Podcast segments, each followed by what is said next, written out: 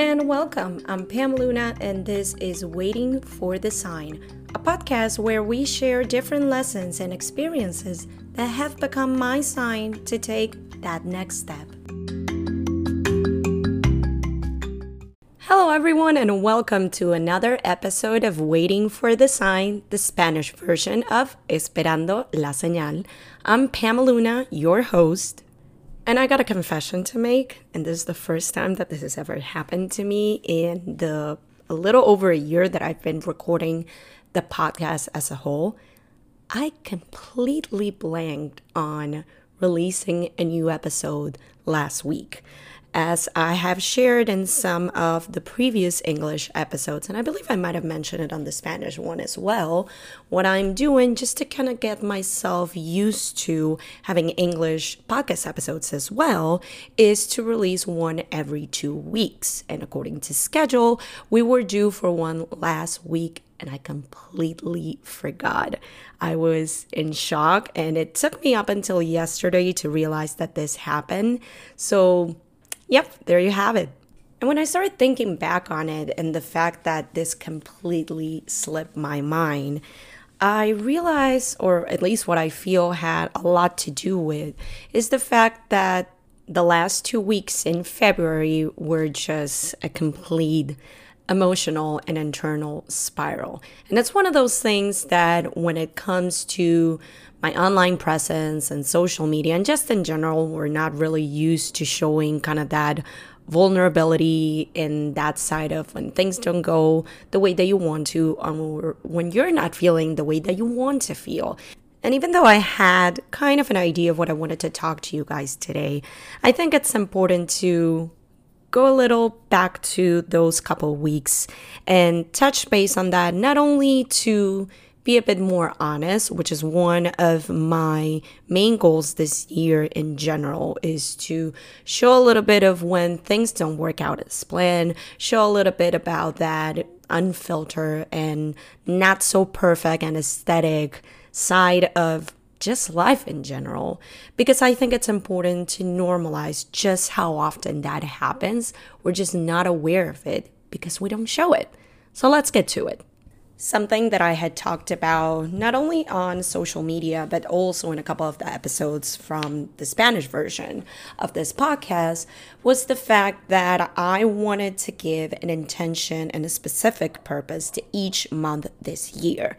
The way that I had been doing it for the past couple of years, and to an extent it had worked. And apologies if you hear a dog barking, it's probably one of my neighbors, um, but we keep it real over here.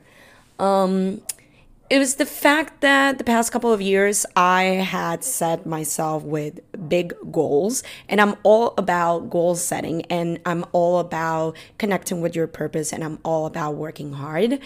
But I realized that there was a smarter way to do it. I realized that throughout the process, more than enjoying what was happening, enjoying the victories, enjoying the wins, enjoying the process in general, I was kind of losing myself because all I kept thinking about, rather than look at everything I've done and look at everything I've achieved, I would focus on look at everything I'm still missing and look at everything that I haven't achieved yet and look at everything that I could have at this point, but I don't. And so, with that, I decided to sit with myself and think, okay, how can we reprogram this? How can we make it in a way that is feasible for me, where I'm still working towards something, where I'm still attaining results and achieving things? But I'm also enjoying the process. I'm also going along for the ride, and it doesn't feel like a struggle at times. Although, yes, it may happen here and there but I just wanted to make the process more enjoyable. And all that is to say that when this year started, I began to kind of break down some of those goals. It's not that I am not working towards something, it's just that rather than setting myself with this never ending list of goals and things that I'm working towards for an entire year, I decided to break it down by month, focus on less things, but actually be able to see myself go from point A to point B. And in doing so, the first month in January, my intention and what I decided to do was take it slow with might seem like it's not much to do, but I've had to literally drill it in my head that there are times where you need to take it slow, enjoy the moment, recharge your batteries, because that is also a part of the process. If we just continue to go, go, go, go, but we never actually take a moment to rest, to reconnect with ourselves to figure out maybe there are some things that I want to be doing differently. Maybe there are some things that I don't want to be doing anymore. Maybe there are certain areas that I want to explore that I haven't thought of and whatnot. Also, spending time with yourself, spending time with your loved ones. All of that is a part of the process and it's going to help us achieve what we want to achieve and feel successful in whichever way we determine what success is for ourselves. And that experience really allowed me to align with the whole be in the present moment, enjoy more. And it was a very enjoyable, for lack of a better word, month for me. And then with February, the idea was going to be a month about learning primarily because I have been doing a lot of different like online courses and workshops. So in my head, that was the kind of learning that I was going to be doing. And it aligned with some of my different projects, my online business, and different things that I wanted to either improve, get some more information, more indication on. But the funny thing is that, especially the last two weeks in February, as I mentioned earlier, I feel that I had a crash course on just life lessons, things that I either already knew and just had to revisit some of those lessons to make sure that I got it right this time, or maybe some things that I just hadn't taken the time to sit with myself and really process some of the thoughts that I was having, some of the ways in which I was viewing certain situations in my life and certain relationships and certain dynamics. And it kind of felt a little bit of it exploded in my face in some way, but it was necessary.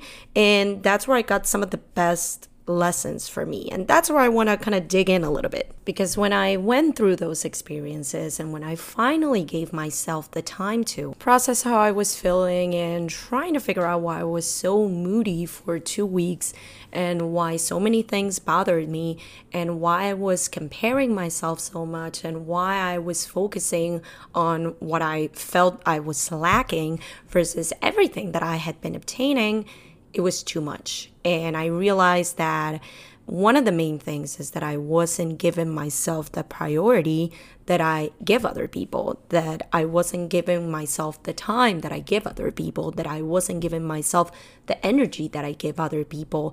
And sometimes that happens. If you're someone that likes to be there for others, if you're someone who considers herself a support for others, I I think that's great and I think that being that person for others is is a wonderful way to just be human. But at the same time, when we get to that point of giving and giving so much of ourselves that when it comes time for us, when it's our turn, whenever we decide that is, we have little to nothing to give us. That's when I realized that I needed to put my priorities in check. I needed to figure out where I was saying too much yes to others and not enough yes to myself. I had to figure out where maybe I needed to put some distance between those who I have given so much of but wasn't seeing anything in return and not feeling bad about it. And that on its own is something that I definitely want to give its own episode in terms of friendships and friendship breakups and when friendships hit those rocky moments, which it happens. And I feel that they don't really teach us how to put those boundaries and how to be okay and not feel guilty if we decide that we don't want to hang out tonight because we want to be on our own enjoying our company and just resting. Or if today we don't have the time or the energy to be that free therapist for our friends, which, yes, I have a degree on that one. And I've been there, I've been that person. And as much as I enjoy that, there's times where I have to say, you know what? I can't do it today. I can't take up this call or I can't have this conversation right now because I need to take care of myself. And that's fine. So, kind of to go to the point that I want to make today and leave you with something concrete that you can use if you have been feeling this way or ever feel this way, in which you feel that you're giving everything of you and don't have that much left for yourself. I would say that the first sign and the first recommendation that I would give us is listen to your body, listen to your system, listen to yourself, because deep down you know when you've been feeling drained and tired and lacking energy, and maybe you're not sleeping enough, and maybe you just need a break. And sometimes that goes beyond just all the tiredness that we have from the day to day and our jobs and the usual responsibilities, it comes from stretching too thin. So, whenever we feel that that's happening to ourselves, rather than trying to ignore it and be superwoman, which, yes, we are, but to an extent, it's okay to remember that we're human. It's okay to remember that our amount of time and energy is limited. And it's okay to hit pause and recognize when that's happening. So, first things first, listening to our bodies, to our systems, to ourselves. The second thing that I would recommend today is sitting down and making an inventory of some of those things that have become a pattern that's not being very helpful to ourselves. Maybe realizing where we've been investing a lot of our time and energy and effort, but we're not seeing much of a return.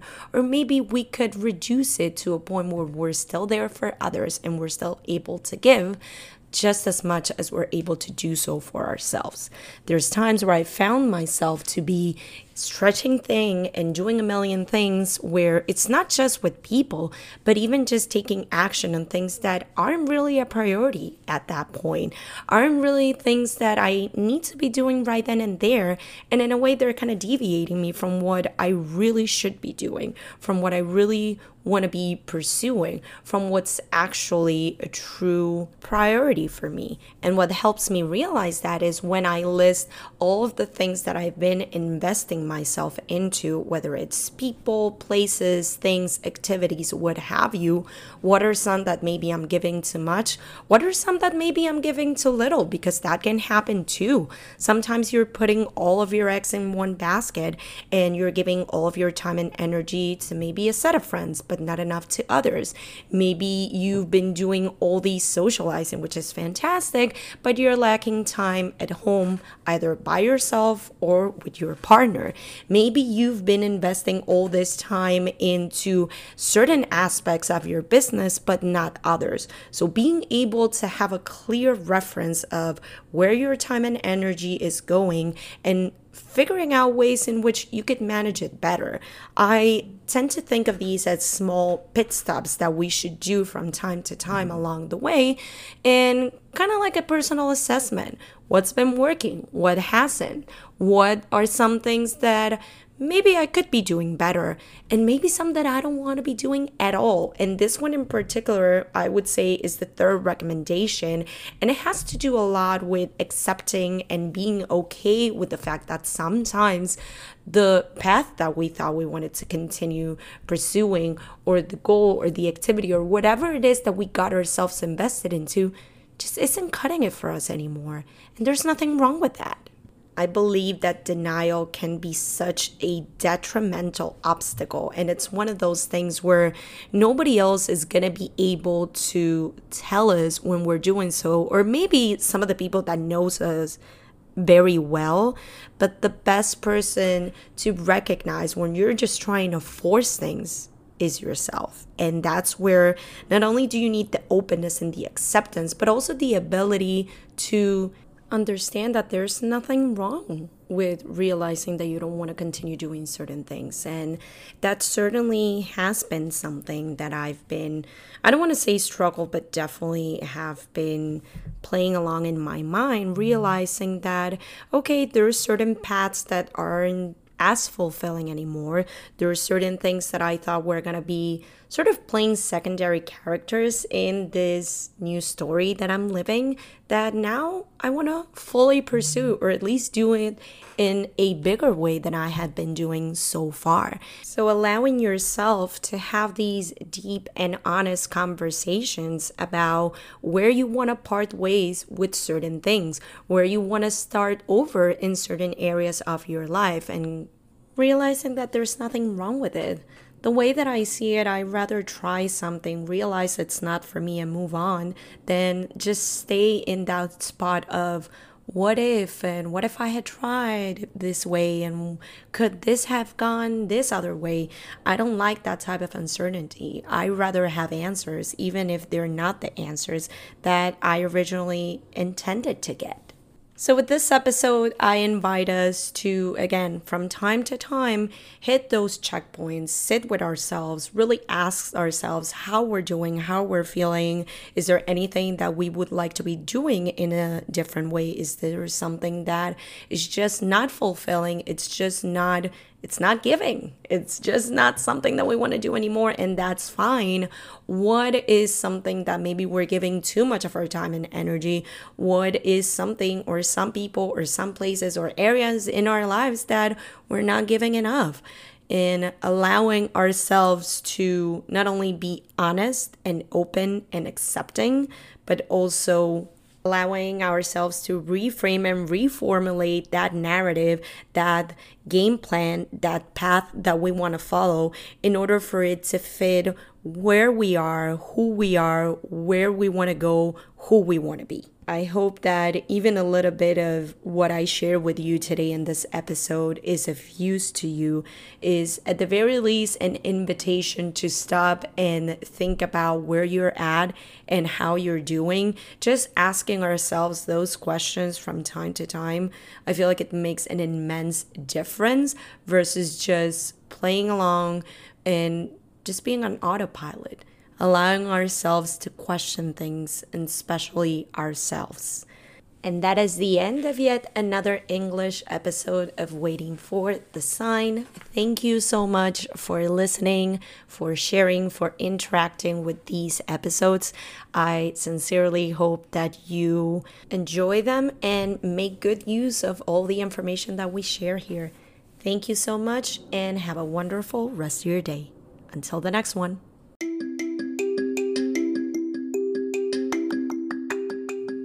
And that's a wrap on today's episode of Waiting for the Sign. Stay tuned for the next one.